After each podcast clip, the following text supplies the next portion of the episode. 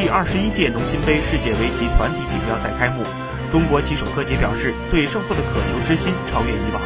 会尽自己最大努力争取每盘棋的胜利。谈到怎么看待棋界的新生力量，柯洁表示，围棋一直需要注入新鲜血液，只有年轻棋手多了，围棋才有未来。提到如何看待人工智能，柯洁，其实人和 AI 的思维并不是完全一样的，